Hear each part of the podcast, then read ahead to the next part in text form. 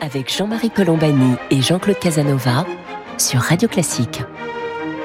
Bonjour et bienvenue dans Commentaire. Jean-Claude Casanova et moi-même, nous sommes heureux de vous retrouver pour cette conversation hebdomadaire qui va continuer de porter sur euh, la guerre déclenchée par la Russie contre l'Ukraine et tout ce qu'il y a autour avec euh, les tentatives, euh, comme l'a rappelé Emmanuel Macron à l'issue du sommet de l'Union européenne, de, de, décourager la guerre sans faire la guerre. Donc, ce qui est évidemment une, une, opération très difficile.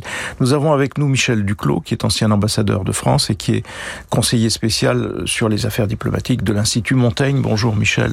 Bonjour. Et merci d'être avec nous aujourd'hui. Alors donc, euh, la journée de jeudi a été symboliquement importante euh, dans la guerre qui se déroule parce qu'il y avait euh, en même temps ou successivement un sommet de l'OTAN, un sommet de l'Union européenne et un sommet du G7. Le tout en présence de Joe Biden, le président des États-Unis, qui a participé à un sommet de l'Union européenne. Donc l'objectif était évidemment d'afficher l'unité, euh, et c'est le journal Libération qui, le même jour, euh, titrait euh, sur euh, la réinvention par Poutine de l'Occident, en disant Poutine a ressuscité l'Occident. Donc d'abord, est-ce que c'est votre perception? Est-ce qu'il y a à nouveau une unité qui permet de dire cela Est-ce que cet Occident est, euh, j'allais dire, soutenu ailleurs? Il y a eu une résolution importante aux Nations Unies qui a été votée de façon assez écrasante par 140 pays qui demandent l'arrêt des hostilités. Néanmoins, on sait que dans certaines régions du monde, la solidarité va plutôt à la Russie qu'à euh, qu'à l'Ukraine. Donc voilà un petit peu le paysage. Avant d'aller plus loin, peut-être euh, sur cette journée symbolique, euh, Michel Duclos, était-elle importante Était-il important de marquer de cette façon l'unité face à, l'entreprise russe?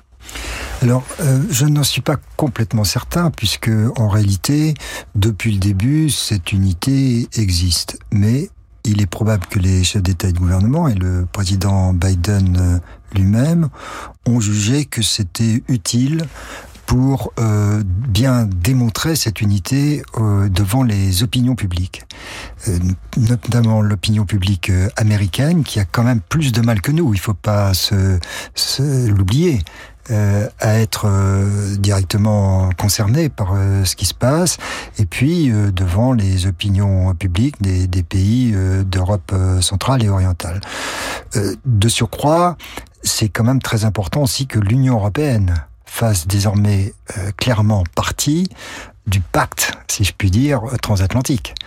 Et euh, lors de son sa précédente euh, visite euh, en Europe euh, au mois de, de juin, le président Biden s'était entretenu avec les dirigeants des institutions européennes.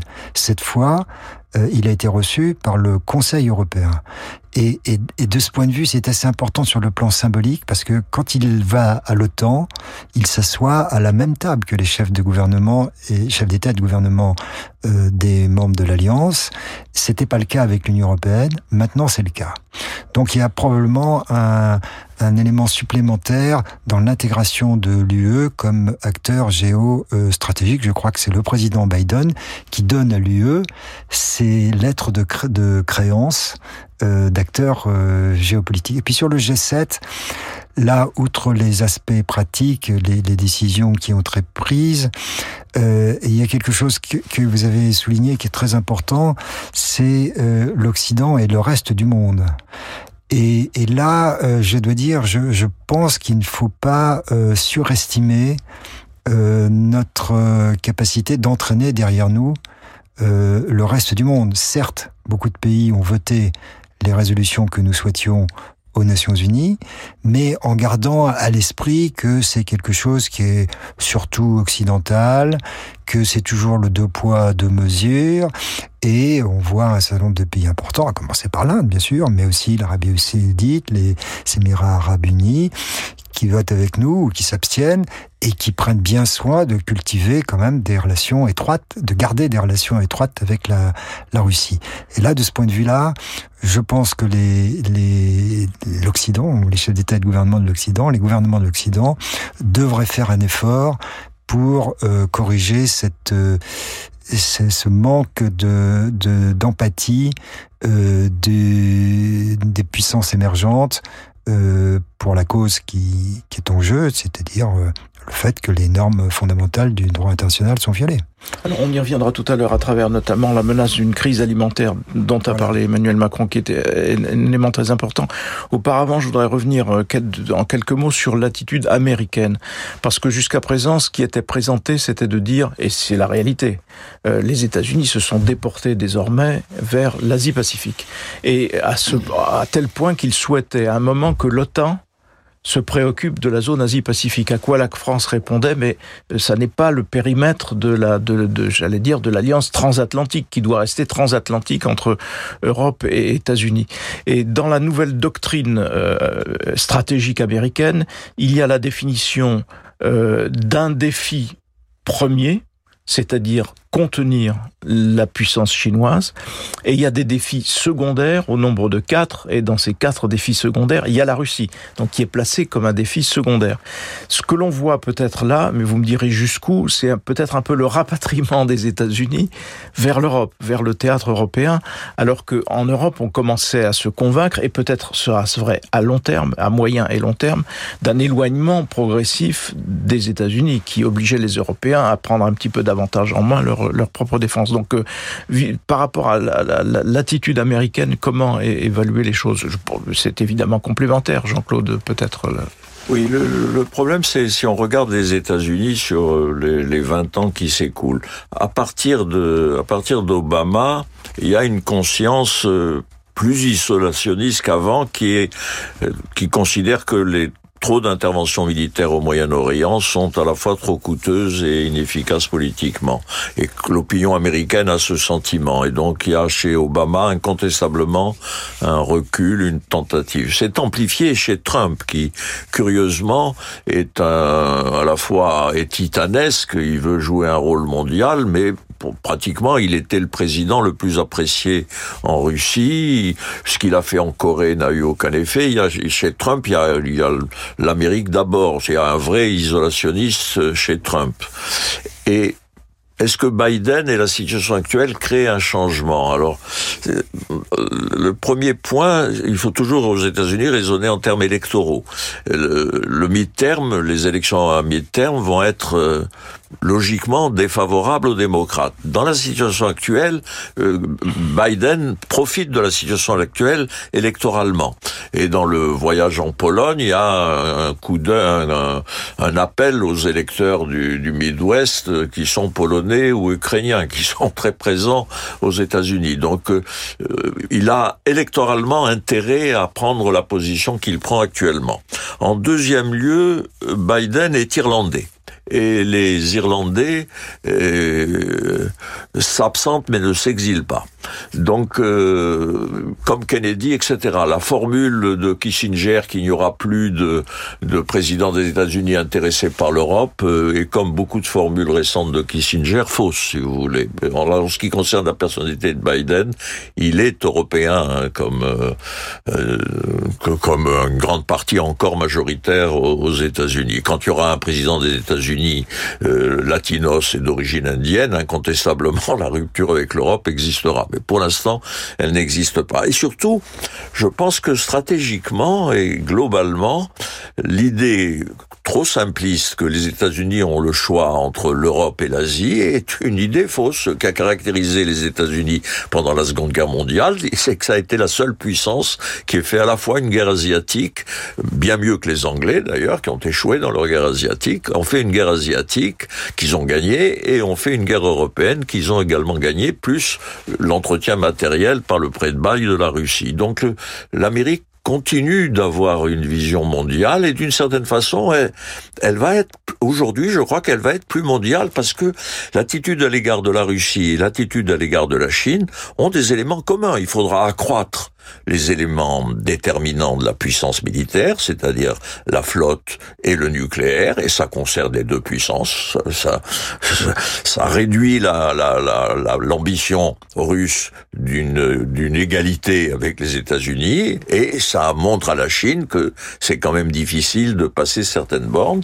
Il va falloir euh, euh, étendre les systèmes d'alliance, et donc je crois que la guerre que créent aujourd'hui les Russes euh, augmente les possibilités de politique mondiale des États-Unis, parce qu'évidemment la pression sur la Russie, la Chine jouera un grand rôle dans la pression sur la Russie, puisqu'elle est le pays qui a le moins intérêt à un décrochage économique du monde. Donc euh, quand même les Chinois sont ils veulent être une ils sont une grande puissance, ils veulent être une grande puissance économique, commerciale et financière, mais les deux principaux clients, les deux principales relations des Chinois sont les États-Unis qui fournissent la technique et éventuellement des investissements, fournissent la science et les investissements et l'Europe qui est un gigantesque marché. Donc euh, si la Chine se brouille, si la situation économique mondiale se modifie, la Chine dira à la Russie ben, il faut vous calmer. Alors, Michel Duclos. je suis tout à fait d'accord avec cette analyse. Je, crois que euh, il y a eu le cas de la, Seconde Guerre mondiale. Mais il y a aussi le cas de la, guerre froide, où euh, l'Europe était le théâtre euh, central de la, première compétition Est-Ouest. C'est en Asie que les États-Unis ont mené deux guerres. Donc les États-Unis ont des intérêts globaux et il est difficile de surcroît de, séparer le théâtre européen du théâtre euh, qu'on appelle maintenant Indo-Pacifique. C'est possible par contre que euh, l'administration Biden ou d'autres, euh, les élites américaines, aient cru à un moment donné justement que cette séparation était possible. Et effectivement, l'événement tragique que nous sommes en train de vivre est là pour leur rappeler qu'il y a une solidarité des, théâtres. Euh, sur ce que vous disiez sur la Chine, euh, Jean-Claude, pour moi, c'est très simple. Washington traite cette guerre en ayant euh, dans son angle de vision la Russie, mais aussi la Chine. Et c'est clair qu'il y a un axe euh, Moscou-Pékin. Alors on peut discuter pendant des heures jusqu'à quel point, euh, dans quelle mesure, euh, selon quelle modalité, mais il y a bien cet axe. Et là, l'occasion qui s'offre, c'est d'affaiblir le pilier russe euh, de l'axe. Le, telle sorte que le jour où les Chinois voudront à leur tour nous imposer une épreuve de force, euh, ils, ils auront à leur côté un allié affaibli et, peu utile, en définitive. L'expression qu'utilisent les Américains, et je crois que ça a été fait devant le Congrès, même peut-être été repris par Monsieur Biden, c'est il s'agit d'infliger à la Russie une défaite stratégique. Donc on sait bien qu'on va pas les, les faire disparaître, mais on, peut les, les, enfin, les Américains pensent qu'ils peuvent les affaiblir. Alors le dilemme des, des Chinois, au fond, je pense qu'il va se passer un peu comme ce qui s'est passé avec euh, l'Iran euh, au moment des sanctions. Les Chinois vont racheter tout ce qu'ils peuvent euh, en Russie, ils vont vendre tout ce qu'ils peuvent, mais ils vont pas prendre le risque d'antagoniser les États-Unis sur les choses essentielles. Et donc, effectivement, ils vont pas prendre le risque de mettre en cause la globalisation dont ils ont encore besoin pour un certain nombre d'années euh, pour assurer leur propre croissance euh, économique. Je ne crois pas personnellement qu'ils vont beaucoup se mêler de médiation, de choses comme ça, parce que c'est pas leur genre, mais qu'effectivement, dans leur conversation euh, intime avec Poutine, à un moment donné, ils disent, je crois qu'il serait peut-être temps quand même d'arrêter ou d'y aller plus doucement. Ça, c'est très possible. Jean-Marie Colombani et Jean-Claude Casanova sur Radio Classique. Je reviens également parmi les éléments qui ont été livrés par le président de la République, Emmanuel Macron, il y a l'idée qu'il a décliné les trois zones de solidarité qui s'étaient dégagées de ce triple sommet. Solidarité énergétique, il s'agit d'essayer de, de, mettre à distance euh, l'approvisionnement habituel en, en, gaz et en pétrole. Euh, mais il a parlé aussi d'une solidarité alimentaire, en insistant sur le fait qu'il y avait un risque euh, très grand de famine, c'est le mot qu'il a prononcé, dans un certain nombre de pays qui dépendent du blé russe ou du blé et du maïs russe ou ukrainien, qui sont les deux grands producteurs.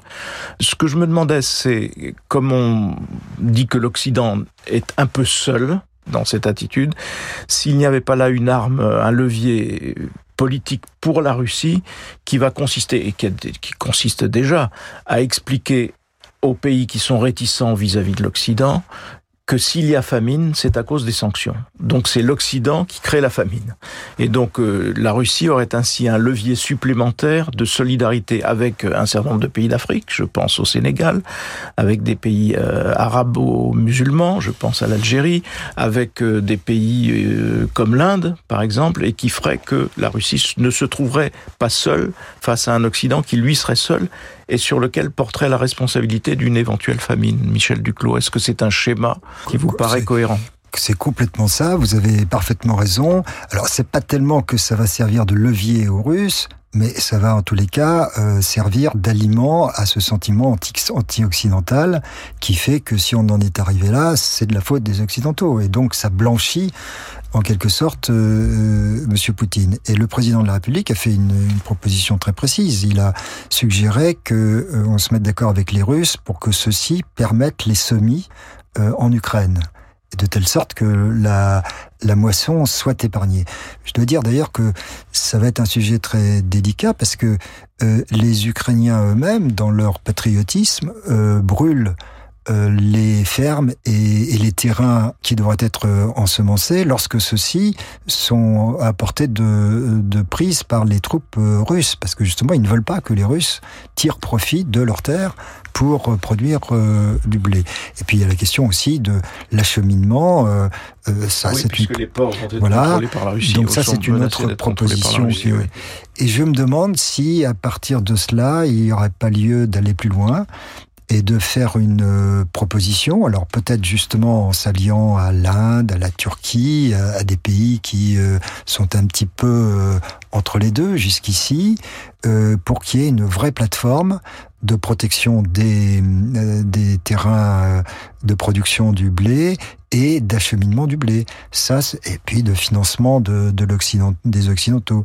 Et, et, et à ce, à ce moment-là, il faudrait y inclure évidemment la Russie et l'Ukraine.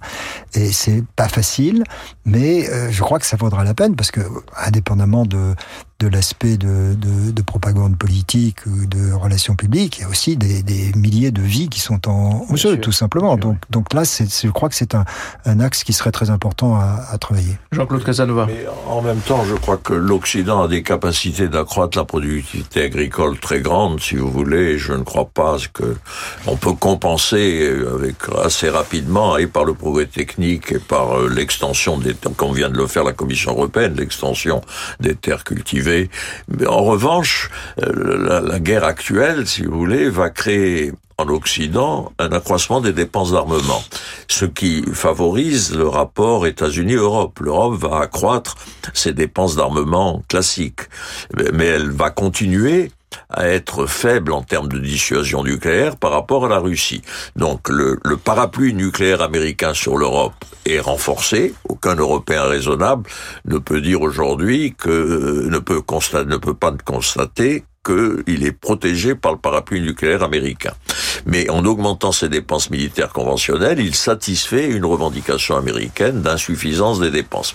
Mais l'accroissement partout des dépenses militaires aux États-Unis et en Europe va gêner le monde extérieur, parce que le monde extérieur a besoin de l'argent européen dans deux domaines, européen et américain, pour l'investissement et aussi pour les questions climatiques. Le problème climatique, c'est un problème de transfert de fonds des pays déjà développés vers les pays qui doivent faire encore leur croissance économique. Or, plus on consacre d'argent à la guerre et aux dépenses militaires, moins on en consacre par définition aux, autres dépenses. Et là, cette guerre, si vous voulez, est préjudiciable à l'intérêt de l'humanité en termes de développement et en termes climatiques. Donc la responsabilité russe, Poutine a réussi, si vous voulez, par un caprice ukrainien, par une idée, par une folie nationaliste, si vous voulez, et sans doute aussi par la nature du régime, parce que les tyrans, par définition, ont peur et veulent asseoir leur popularité, et ils ne peuvent asseoir leur popularité que par le nationalisme. Ils bellicisent leur propre pays pour augmenter leur autorité. Mais les conséquences, si vous voulez, sont graves pour l'Europe, pour les États-Unis, pour l'ensemble du monde. Alors quelques mots encore, Michel Duclos, puisque Jean-Claude Casanova évoquait euh, Vladimir Poutine. Vladimir Poutine a un interlocuteur quasi permanent qui est le président de la République française.